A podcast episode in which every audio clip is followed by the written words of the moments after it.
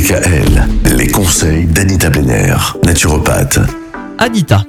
Aujourd'hui, on va s'intéresser à ces choses qui peuvent constituer des pansements naturels pour l'estomac et donc euh, qu'on peut tout à fait imaginer absorber, manger lorsque l'on a un ulcère. Alors, beaucoup de plantes sont cicatrisantes et favorisent surtout la formation de mucus dans l'estomac, donc pour le protéger.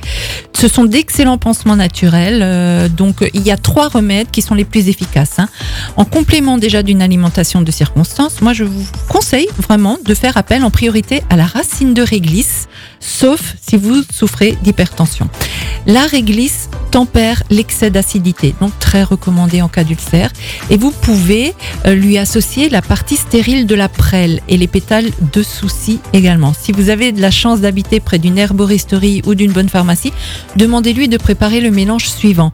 Racine de réglisse, prêle, là on prend vraiment la partie stérile, et la fleur de souci, à raison de deux parts de réglisse pour une part de prêle et une part de souci.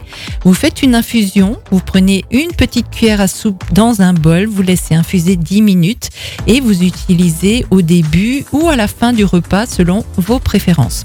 Et si on n'habite pas près d'une herboristerie mais près d'un vendeur de bonbons, ça marche aussi les bonbons pour la réglisse réglisse, pour la réglisse, oui, uniquement. Donc le jus de chou vert est également recommandé. Il stimule la production de mucus protecteur et enraye le développement potentiel d'une gastrite, qui est donc l'inflammation. Et un petit verre au début de chaque repas vous fera le plus grand bien. Autant qu'un petit verre de jus de pomme de terre désamidonné pris à jeun. Jus On de en- patate? Voilà. Mais désamidonné, on en retrouve dans les bonnes boutiques diététiques, donc les magasins bio.